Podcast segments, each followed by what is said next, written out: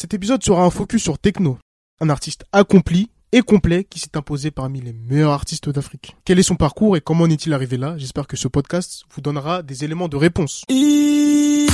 Aïe Salut à tous et soyez les bienvenus dans les analyses musicales de Rudolf. Augustine Miles Kelechi, de son vrai nom, est un artiste né le 17 décembre 1992 à Bauchi, une ville qui est située au nord-est du Nigeria. Mais faut savoir que ce dernier a un peu sillonné le pays durant sa jeunesse car son père était un membre de l'armée nigérienne. À l'âge de 8 ans, Techno est inscrit dans une école de musique où il apprend et maîtrise le piano et la guitare. C'est bien sûr de là que sa passion pour la musique va naître, et c'est certainement ce qui lui a permis de devenir aujourd'hui un artiste accompli. Concernant sa carrière musicale, elle commence véritablement en 2013 grâce à une collaboration avec Davido qui est intitulée Holiday.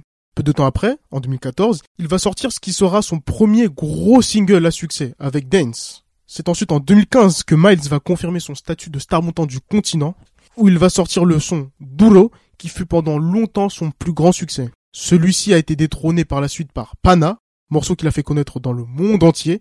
Sorti en 2016, ce titre cumule aujourd'hui plus de 120 millions de vues sur YouTube.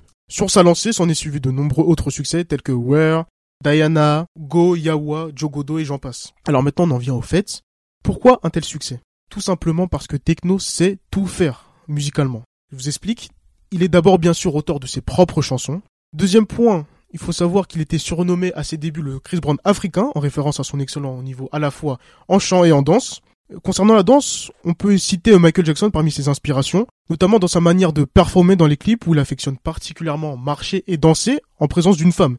Le parallèle que je peux faire, c'est euh, celui avec euh, The Way You Make Me Feel de Michael Jackson ou aussi Thriller où il danse avec des femmes et les clips de techno, donc de Wash, de Diana ou de Anyu que je vous conseille de voir pour voir un peu le parallèle.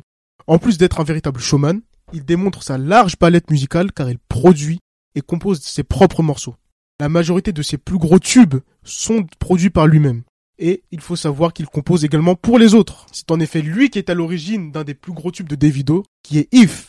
Avec tous ces éléments, il est difficile de pouvoir se passer de Techno, qui est un véritable génie de la musique, voilà à peu près tout ce qu'il fallait savoir sur lui.